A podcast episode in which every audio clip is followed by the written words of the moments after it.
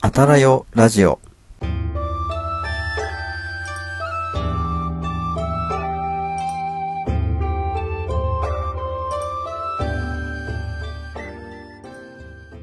こんばんは、ひなわじゅう男子翔平と、こんばんは。城の建築美を愛する愛理です。この番組は日本に古くから伝わる風習や食文化について、あんなことやこんなことを語り、日本各地の風土や文化を盛り上げていこうという番組です。今夜はどんなミラクルが起こるのでしょうか。ひなわじゅう男子翔平と、お城の建築美を愛する愛理と、そしてあなたと歴史の1ページを刻んでいきましょはい。ということで始まりました。えー10月15日第53夜のあたらよラジオです。本日も最後までお付き合いよろしくお願いします。う。翔平さんあれですよね。はいあの、お父さん高校したああってー、いはういはい はい。ところで。はい。ねえそうなん金ですよ沢城の写真がって思って。そう、金沢城に行ってきました。初めてのね、あー金沢城で。うんうんはい。まあ、はいぶっちゃけね、金沢城は両親のリクエストではなく、あの、僕が個人的に行きたく て、あ、そうだったんです、ね、そうそう。あの、せっかく金沢来たし、見とくみたいな感じで、もう、さりげなく誘導して行ってみたっていう。うん。はい。まあ、そんな感じなんですけどね。はい。はい。あ、の、お宿の方はは敷い地がね、すごいうん広くて、うん、うん。うん、お城ね。金沢城そうはいそうそう。うん、で、まあ、ただね、ちょっとね、残念だったのが、うん。外観はね、うんすごい頑張って復元されているなっていうのは伝わってきたんですけど、うんあのはい内側ですね、はい、うん、うん。中がもう観光施設みたいな感じにもう資料館みたいな感じに、ね、なっちゃってたうん、ので、うん、うんちょっとねそこうが、ん。あの物足りなさを感じたというか、うん、僕はちょっとねそこはがっかりしはいましはたいね、はい。うん、あそうあ、なんか、ボランティアガイドさんとかに話聞いたりしました、いや、聞いてないですね。もう、そんなにね、たっぷはりい全部見て回れるっていう時間もなさそうだったうん、んうん、で、うんうん。とりあえず、あの、はいはい気になるところだけパパッと回ってって感じだったんですけど、まあ、それでも1時間半ぐらい歩きましたけど ね。あ、すごいですね。うんなんやかんや言って 歩きました見ね。ましたなね。んやかんや。まあ、うん広いですからね。そう、い広いんですよ、とにうかく。ん、うん、うん。まあ、おかげでね、ちょっとはい兼六園の方まで行ってる時間がなかったので、あそう、見たかったんですけあ、ど、なるほど。いや、ちょっともううんうんうんうん今日無理だねってなって、うんまあ、また、うんうんうんまた次回ということになりましそたうけですど。ね。うん次の楽しみが。はい。なんか、ボランティアガイドさん頼むと、うん音の班が、みたいな感じで、うんそういう音のさんが、が主語のお話をされたのが、私的に印象的だった金沢城ですね。うーん。お殿様が主語。うん。へーそう。あんまり他のボランティアガイドさんで、はい。ここはお殿さんがこういう風に決めて、こういう風に作ったわけです、みたいな話ってあんまり聞かないんですよね。はい。もう、はい。主語が何々城がっていう、はい。はい。そう、お城が主語になってることが多いんですけど、はい。なんか金沢城の、あの、ボランティアガイドさん、まあ私がたまたま当たった人がそうだったのか、うんうん、お殿さんっていう、はい、主語がお殿さんでした。へーまあ前田利家だと思うんですけど、うんうんうんはい。。あ、そうなんですね。うんうんうん。はい。そうそうそう。そうなんだ。そうなんですよ。そう、まあうん確かにね現地の人とあんまり今回交流しなかったなって思いましたねなんかあうのん一人でどっかにね、うんうん行うくんって時は、まあ、ガンガンねあのその辺に歩いてるおばちゃんとかもねあの時と場合によっては捕まえてあのこの辺で美味しいご飯屋さん教えてくださいとかって言ったりすることもあるんですけど、うんまあ、あうんとタクシーのうんちゃんとかね、うん、うんうんうんうまあん。さすがにね両親いるから他の人とばっか喋るわけにはいかないじゃないですか そうそうだからねそこは、うん、あんまり現地の人と会話するってことはなかったかなまあ強いて言えば、うん中井さんとか宿泊施設のうね、んうんうんうん。は人たちと、まあ、ちょっと喋ったぐらいですかね、いうはんいはい。21世紀美術館も行ってないです行かな行きたかった、うんうんうんうん行きたかったけど行けなかったもう本当にね限られたとこしか行ってないですようんあの、うんうんうんお城ふえっとね、うん1日目がえーっと、はいなんだっけ近江町市場ああ、はいはいはいはいはい。うんうに行んってあそこいいですよ。そう、はいで、まあ、その後に、えっと、森八っていう老舗のお菓子屋さんに行ったんですよいいですね。うんではいホテルホテルというか宿泊施設に行って、で2日目が、あの金沢城に一番最初に行ってでまあ、はい本当だったらその周辺であの兼六園とかもね行く予定だったんですけど、まあ、時間がなくなっちゃったので、うん。あの次の目的地に行こうということであのなんだっけ、うんうんあそこ東町んなんだっけ東町あの、古い街並みのところですかあそうですそうですうんうんうんうんうんうん。のあの街並みのところはいはいに行って、で、はい。その後になんだっけかなこもかぶりこもかぶりだかっていうなんかお菓子あるんですよ知ってますかねうーんなんかどら焼きの生地みたいなあ知らのないにあの、はい栗あんこで栗を包んだものを中に入れて、でなうんんか、うんうん。うん、ちょっとこう、うんあん巻きみたいな形で、こう巻き巻きってする、なんかそういうお菓子があるはいはいんはですよ。こもかぶり名前ちょっと忘れちゃったな。うん。でも確か、あこもかぶりでうん合ってますね。に、そうそう、はいそはいれはいの本店に行って、それを、えーそう目の前で作ってるところを見見ながら、うんうんうん職人さんと話ししながら、そうはいはいはいそれを買って、で、次どこ行ったっけかな。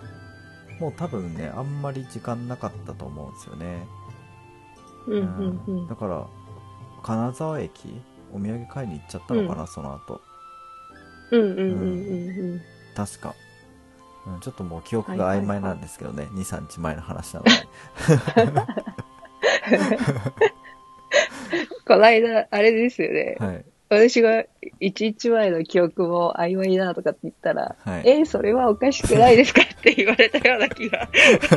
あれいやなんかあの多忙すぎるとね 多忙すぎると忘れまますね、あまうん、あ。ね、まあ、それぐらいいろんな経験をされたってことですよね、旅行の中で。いやもううん本当に良かったですよいろいろねうえ、うん。なんか楽しかったですで、ねお父さんがね、喜んだならうん多分素敵ですね。多分喜んでくれたんじゃないかなとは思います、直接は聞かなかったんですね。そ そうですね、まだあの聞いてないですね。帰って送り届けて以来まだ会ってないので、うんまた次に会った時にね、どうだったか聞いてみようかなとは思いますけど、はい。はい、じゃあ、そろそろそうですね本題入っていきますか。はい、はい。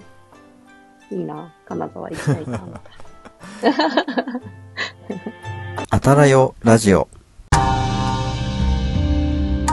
えっ、と、今回、あれですね、えー前回話しそびれてしまった、あの、萩の月の由来の話でしたよね。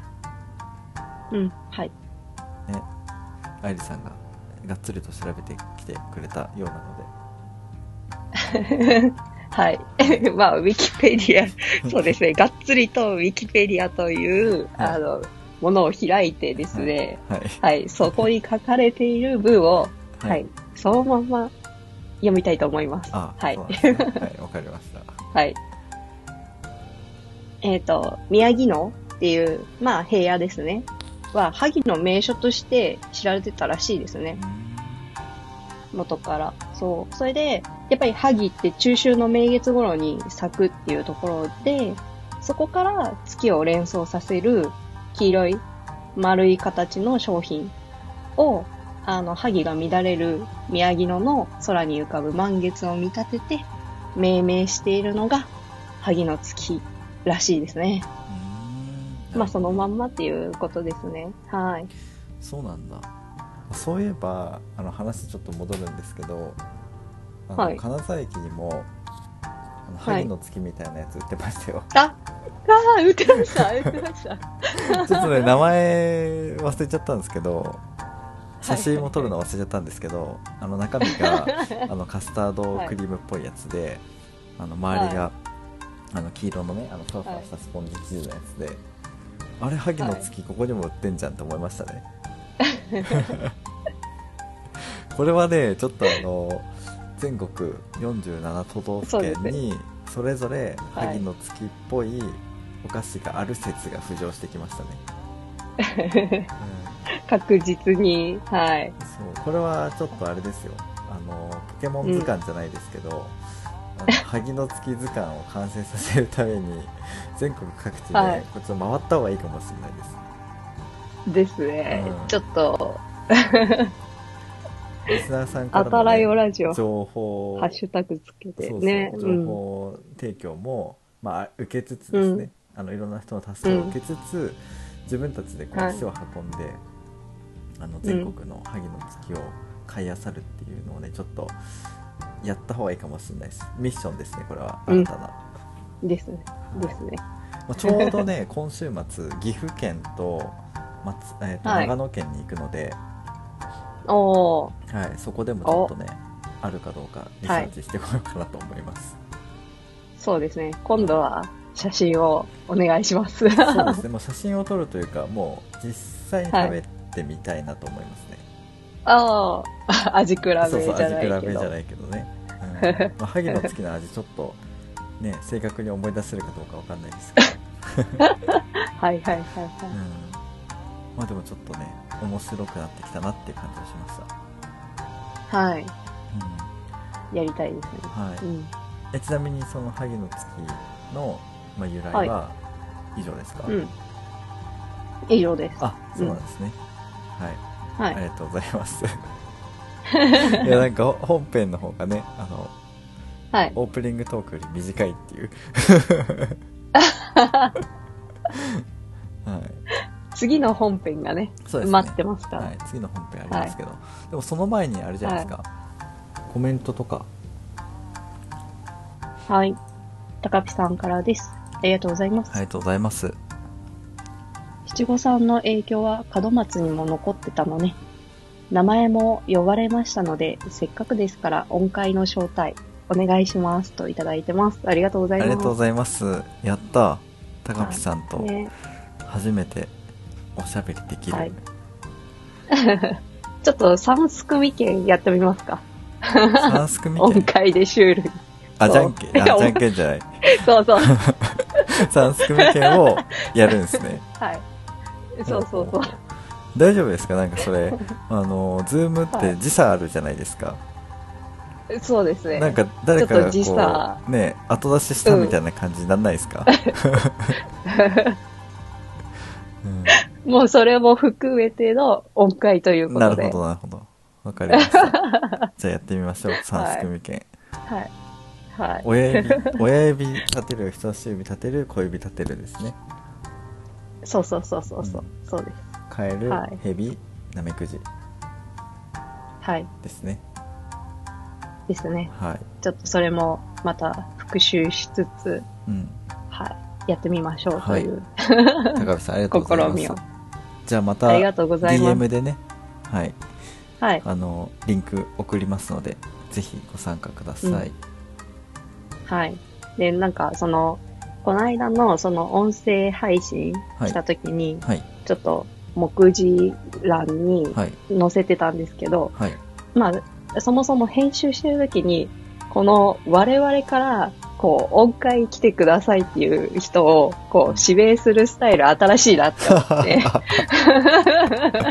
うんまあでも、はいねそのサイレントリスナーさんには声かけれないっていうのがありますけど ね、そのねしーちゃんさんとそかうですねたかぴさんとか、うんしゅうさんとかねうんそうだけど、こうコメントとかね、リアクションとかしてくれる人はこちらもね認知してるのであのよかったら来てくださはいいねっていうふうにお声掛けできるんですけど、その聞いてはいるけど、特に何かねレスポンスはしてませんよっていう人はその聞いてくださっているんでしょうけど我々の中ではなんかねそのそ存在してないというか、ね、認知できてないからね、本当はね聞いてくださってる方はもう全員招待したいぐらいなんですけどねえ。。そうんやっぱ多い方がね盛り上がりますからねですね。うはい。でしかも今回のねあの音階はあの来月のオフ会のね、作戦会議じゃないですけど、多は分いやるから、うんうんうんかなり盛り上がるんじゃないですかね。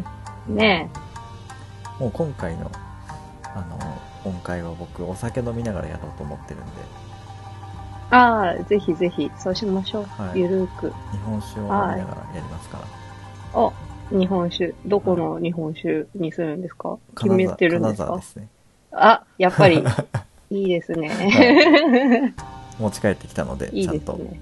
おー、はおい、ー。それをちょっと飲みそなれをがら楽しみにやりたいなと思います。やりましょはい。う。はい。以上ですかね。はい、ありがとうございます。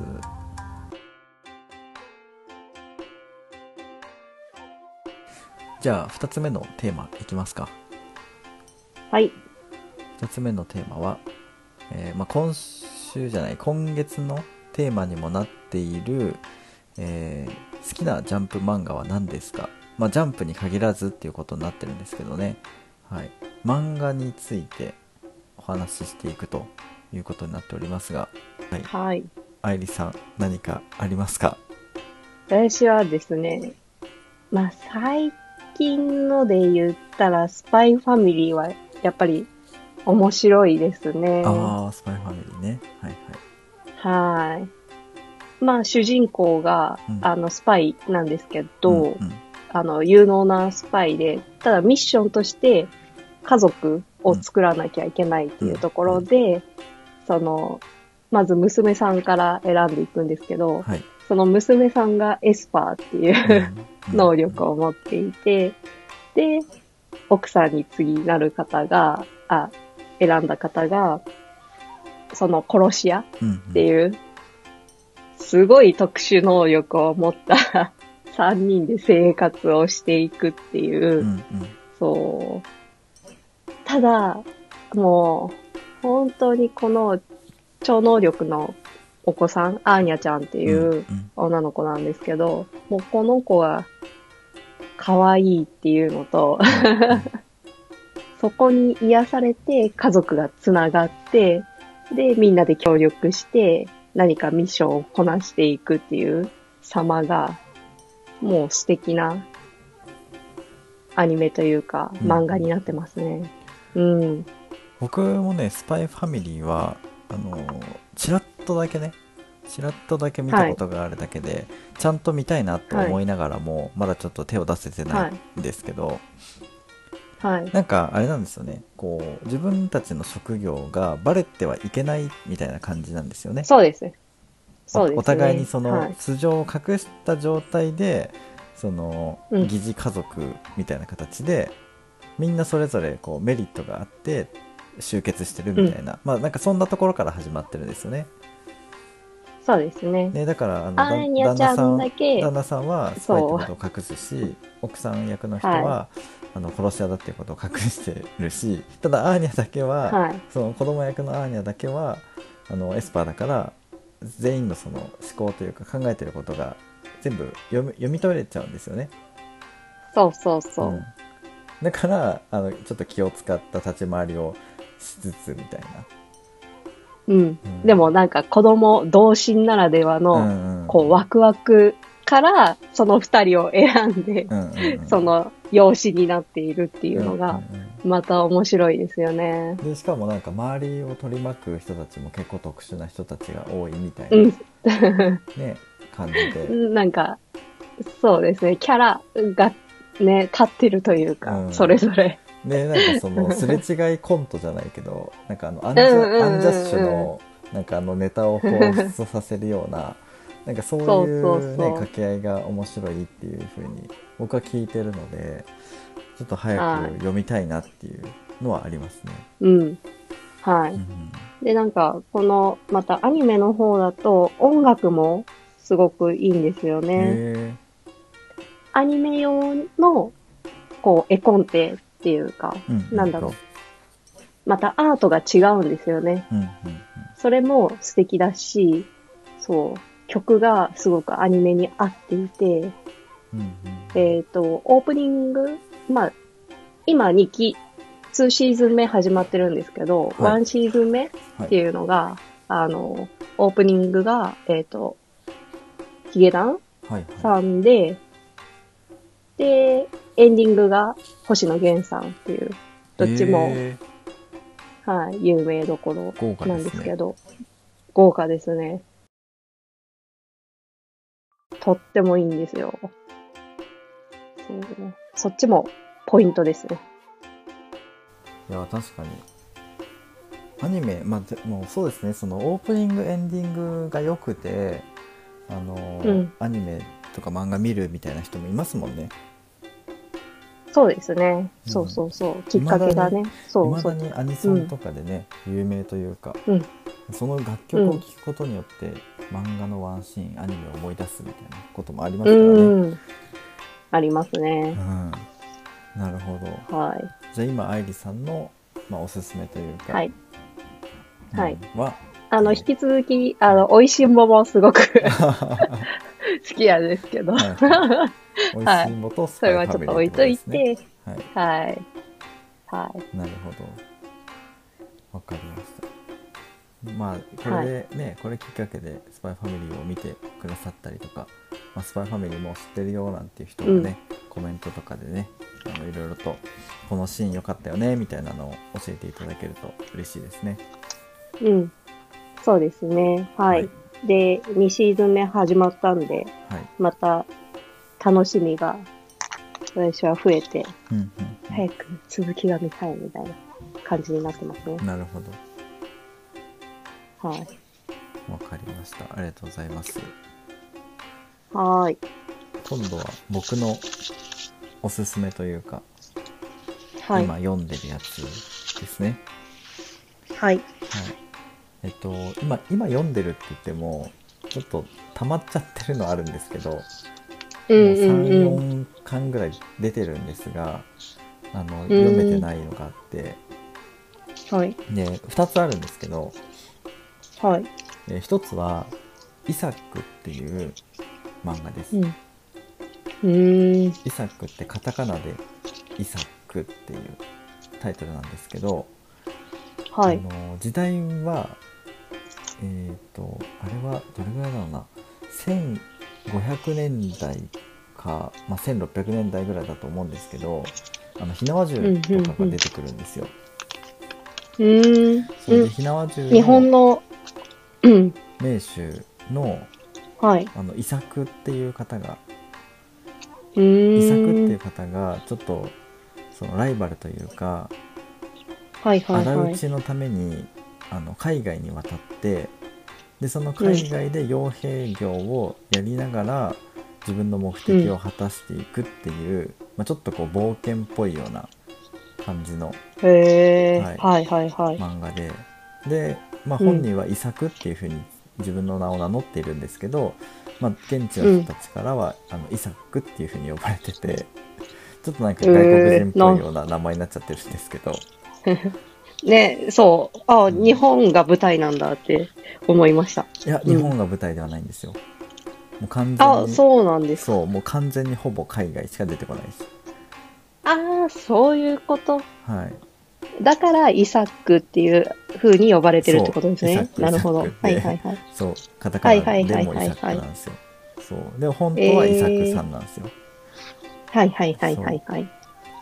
うん、っていうねであとライバルの名前がなんだっけかな確かロレンツォ、ロレンツォって現地には言われてるんですけどはいで。も日本語名は確か違うんですよあ、その人も日本人なんですそうね日。本ライバル。そうそうそうそうなんかその、えめちゃめちゃ性能のいいその火縄銃が2丁あって、 うんうんでそのうん。 2丁がそれぞれその師匠の形見だったかなだったんですよ、でそのライバルがその師匠をなん殺しちゃったんだっけかなちょっと忘れちゃったんですけど動機は、うんそうでそれでその一丁を盗んで逃亡したんですよでそれを取り返すためにイサクはもう一丁の銃を携えて追いかけていったと、でその銃を取り返すために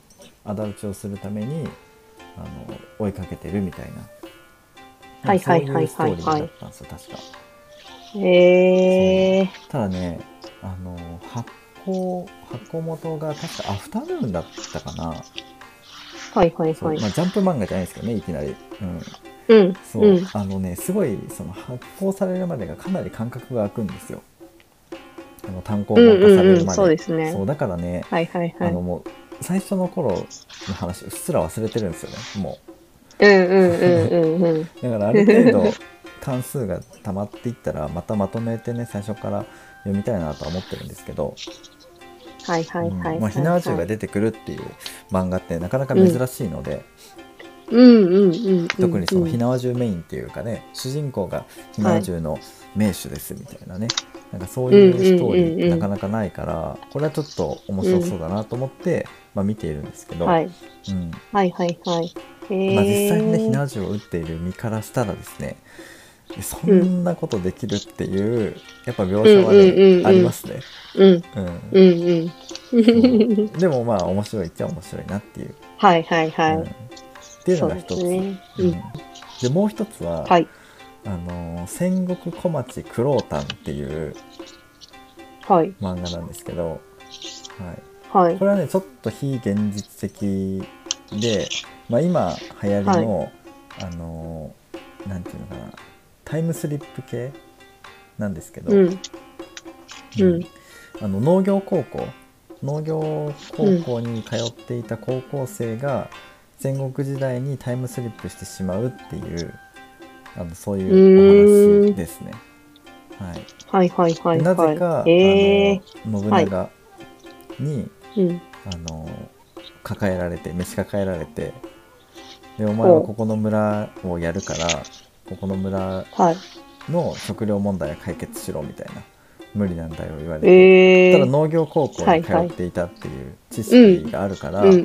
土壌改善をしたりとか、あとはは家いはい畜はい。とか、なんかいろいろこう知識を、現代の知識をあれこれ使って、もうみるみるうちにお石ー高を上げていくっていうでなんかもはいはいはい。う一発の領主みたいな感じになっちゃうんですよ、うんもうだんだんこううんうん規模がでかくなっていってしまうという、おー、すごいっ。ていうなんか、えーそうそうお話があって、なんかまあワクワクしますね、見てて、ううんんまあ、確かにそれ昔もの人あれでたすちかはね、うん食事問題とかねいろいろあったけど、うんうんうん現代人からしてみればねこういうふうにやればうん簡単に改善できるんだなみたいな、ううんん。なんかそういうえー感じですね、はい。うんはいはいはい。まあ現代のなんか食料危機にもなんか少し反映とかできたら面白そうですね。そうですね、あ、うん、大丈夫ですかイヤホンが落ちた。ちょっと待ってください。はいすいません。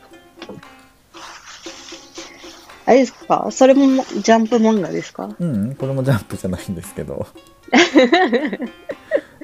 れは何だろうアーススターコミックスアースうーんス。ターエンターテインメントちょっとわかんないですね聞いたことないなうんうんうん。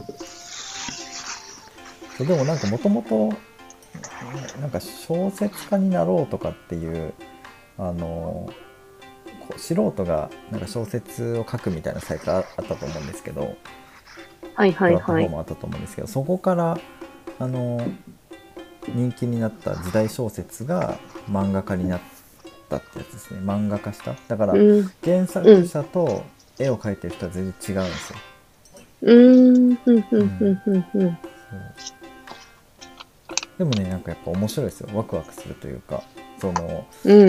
うんライトノベルとかねそういう小説から来た感じがするワクワク感というか展開というかうーあん。そうきたかみたいなね、うん、えでー。もタイムスリップ系はねよくあるよくあるというかありがちなんですけど、うんでもやっぱり面白いですねうーん。そう足があるっていうのもねあるんですけどうん。うん。あの戦国時代にタイムスリップしちゃう系のやつね、まあよくあたらよラジオでなんか耳にしますね。うん。そうそれも面白いんですけどちょっとねこのうん戦国小町っていうのは、その農業関係とかね、結構こうんう専門的な知識だったりとかがあったりするので、それは面白いですね、はいはい本当に、うんうんうんうん。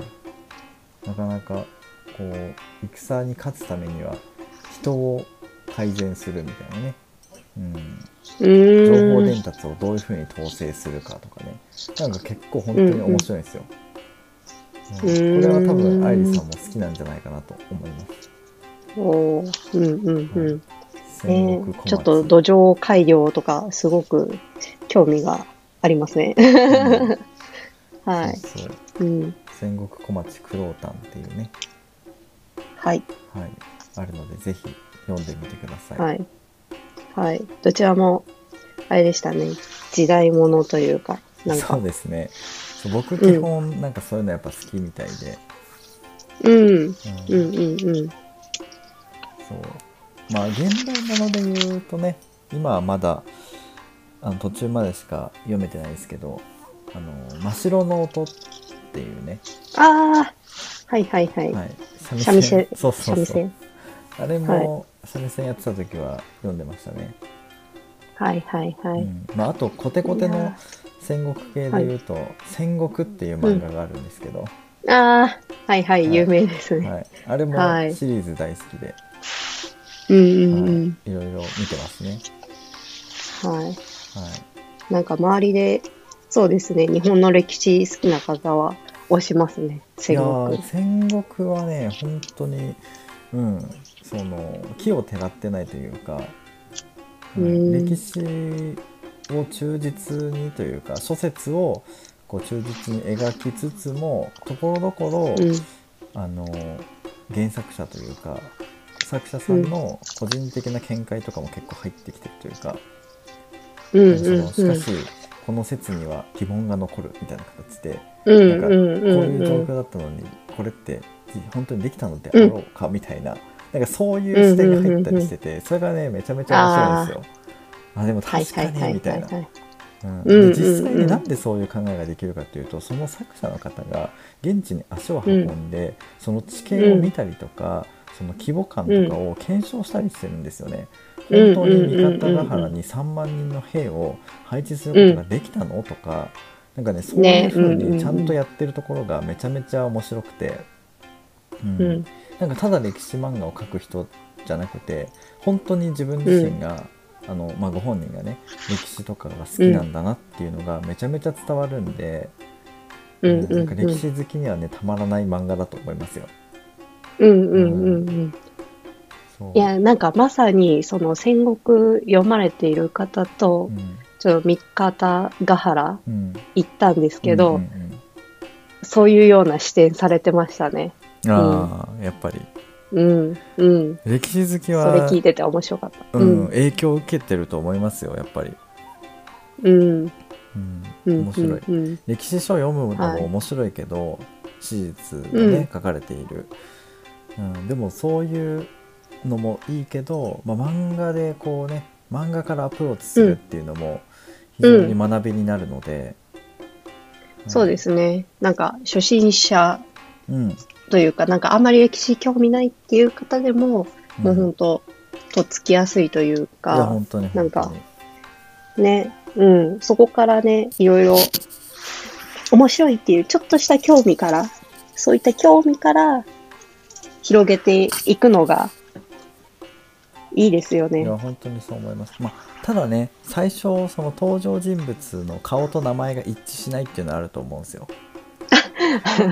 うん名前がね。そう名前確かに似たようなの多 いし、うん、はいはいはい。そうそうだからねそこがちょっと大変かもしれないんだけど、まあ、だんだんねうん。だんだん慣れてくると、うんあこの顔は誰々さんかっていうのが分かってくるし、あ誰々さんと誰々さんって人がいたんだっていうのが分かってくると、こうストーリーもね、うんあだから戦ってんのかとかあだからここ仲悪いんだみたいなのがこう分かってくると面白いっていうね。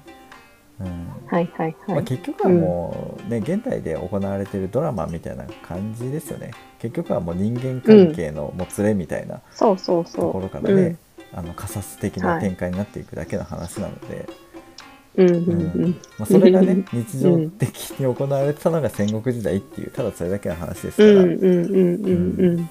みんなね各女王の自分の正義を貫いてるだけですからね。うん。そうう、んそれはありますね。そうだから本当にね、人間模様が本当に面白いんですよね結局のところ、うんうんうんうんうん。まあ、だからそういううんなるほそう戦国系の漫画は僕好きでよく見てますねど。はい。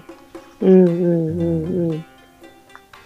そう、私もなんか日本の歴史も好きなんですけど、うんなんか海外の歴史で、うんこの漫画、すごく、まあ、あんまり世界史そんな得意じゃないんですけど、うあの、この漫画からちょっと興味持ったっていうのがあって、うんうんそれが、あの、アフタヌーンから出ている、ヒストリエっていうほうほ漫画なんでうすなんかけ聞いたこど、とあんな あの、寄生獣書いている岩脇仁さんっはいはいていう方が、あの、アレクサンドロスうんとかの時代に、あの、秘書官をやっているうんエウメネスっていう人うんを主人公にしたうーんアニメ、あの、漫画なんですけど、へえそう、そのエウメネスっていう人うんへ幼少期のことってわからないんですね。え歴史書に全然残ってなくって、それを、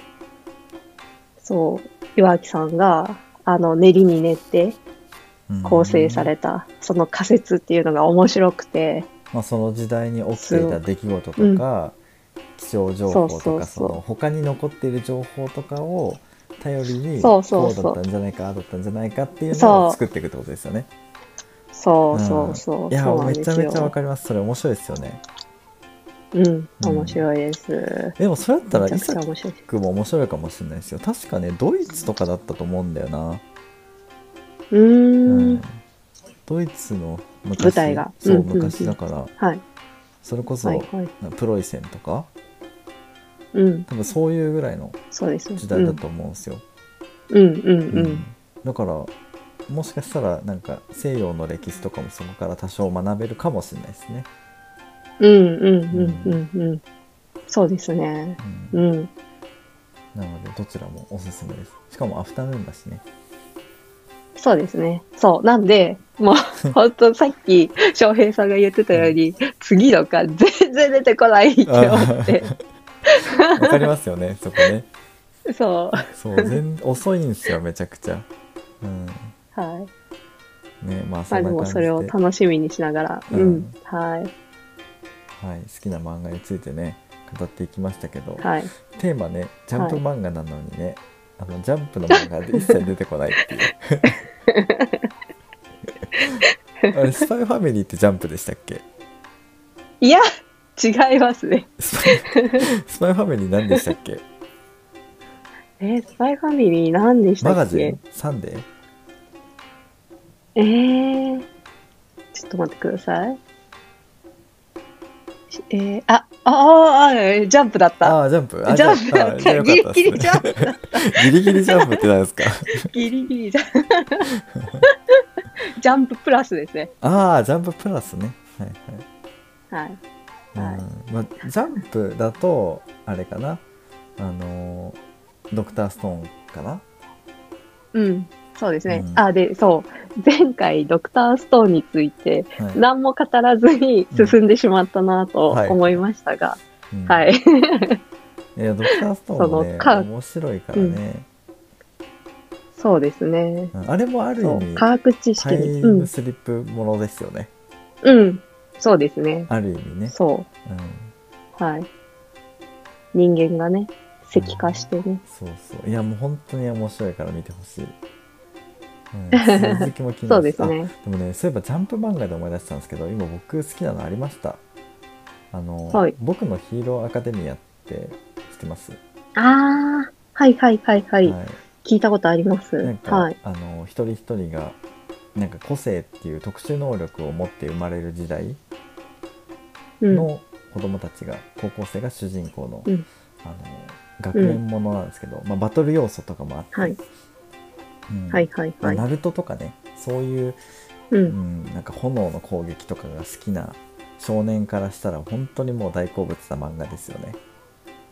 えー、本当にねそそうれなんですぞれのみんなが持ってる特殊なその能力個性っていうのが、う本ん、当にうん。ねバリエーションがすごくて、まあ、それこそね、うあーんの汗汗っていうかその汗を出す穴あるじゃないですか手のひらうとか、んうんうんいろんな、まあ、そういうところから、まあ、汗をなんか汗がニニトロニトログリセリンっていうんですかあの爆発物ってうーいんう個性の子がいてその汗を出すことによって汗を爆発させるみたいななんかそういう子がいたりり、うんうんあとはなんだろう足がめちゃめちゃ速いみたいなふくらはぎからうんあのマフラーが生えててうでんそれでもう超速く走れる子とかあとは電気うをーん自在に操れる子電気を出せる放電できる子とかほうあとほうほう体をあの岩のように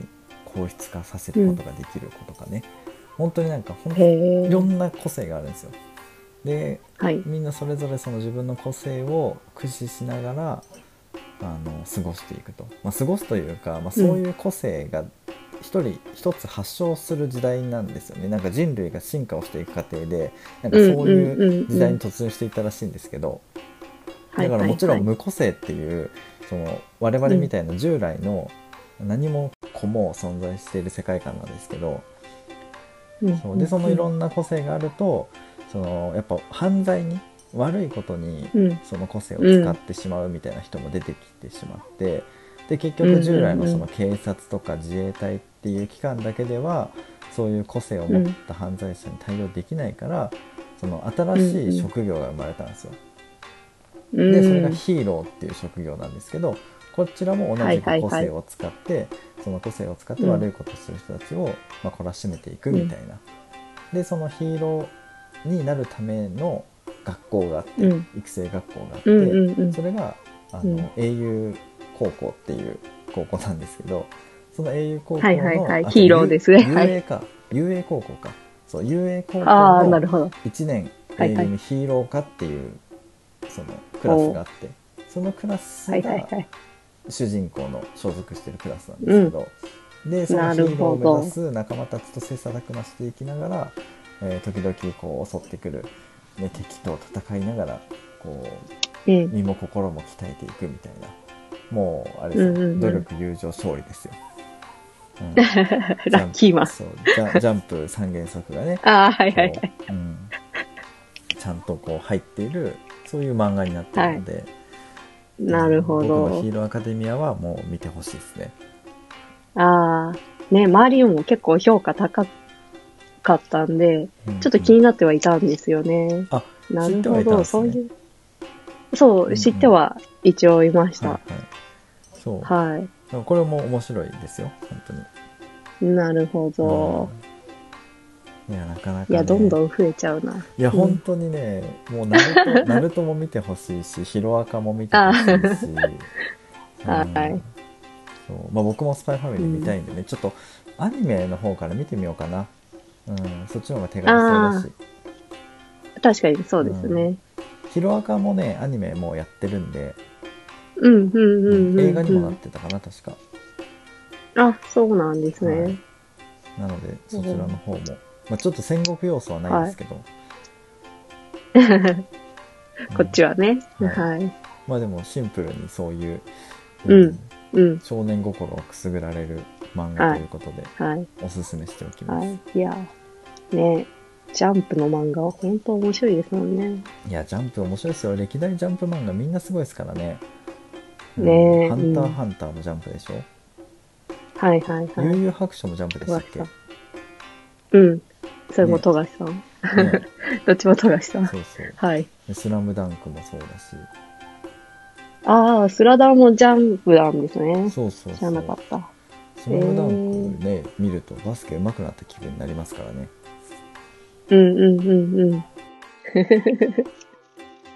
確かに、勝手にそんな、なんか、そういったスポーツうんの漫画もそうですよね。なんか、見てると、こう、自分でもできんじゃないかっていう錯覚を起こしますよね。そうそうそう自分も何かその主人公たちと同じように成長している気になる、勘違いさせるという ね、うん、それはめちゃめちゃありますね「まあ、スラムダンクもそうですね、あとなんだっけはい「アイシールド21」ってわかりますああ、はいはいはい。えっ、アメフトとの、アメリカンラブ、ああ、アメフトだ、そうだ。んアメリカンフットボールのね、漫画。あれも面白かったな、うんうんうんうん。うん。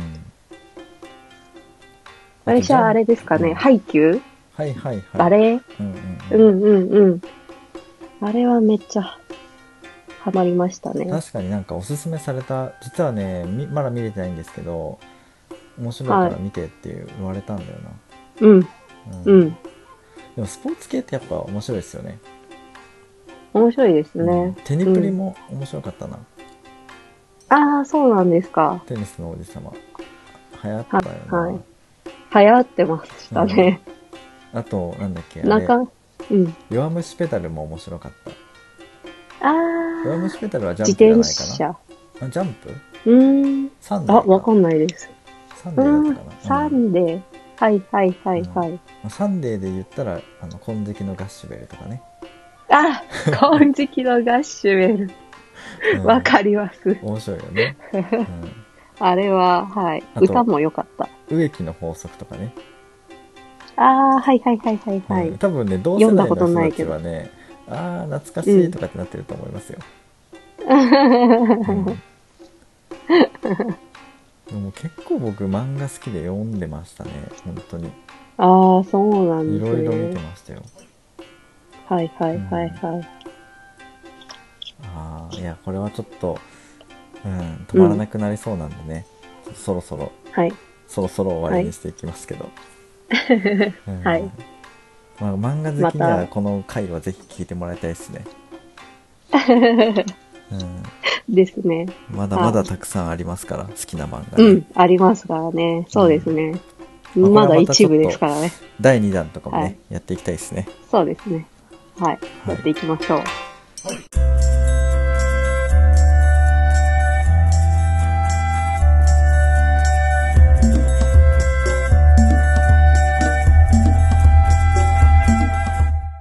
ということで、はじゃあ改めてあの音階のお知らせですね、はい。はい。えー音階は21日10月21日の、えー夜7時19時から開始します先ほどね高ピさんがあの音階参加しますみたいな風にね表明していただいたんですけどまあそんな感じでね「はいあのハッシュタグあたらよラジオ」をつけてあの音階参加しますとかあとはお便りフォームからね参加したいですとか、あの表明していただければですねあのこちらから何かしらの方法を使って Zoom のリンクをお送りしますのでぜひね、えーご参加くださいはい。では、改めまして、10月の歴史語らうのテーマは、好きなジャンプ漫画は何ですかまあ、ジャンプに限らず、はい漫画、アニメ、はい。幅広く募集しております。あと、私の〇〇の秋です。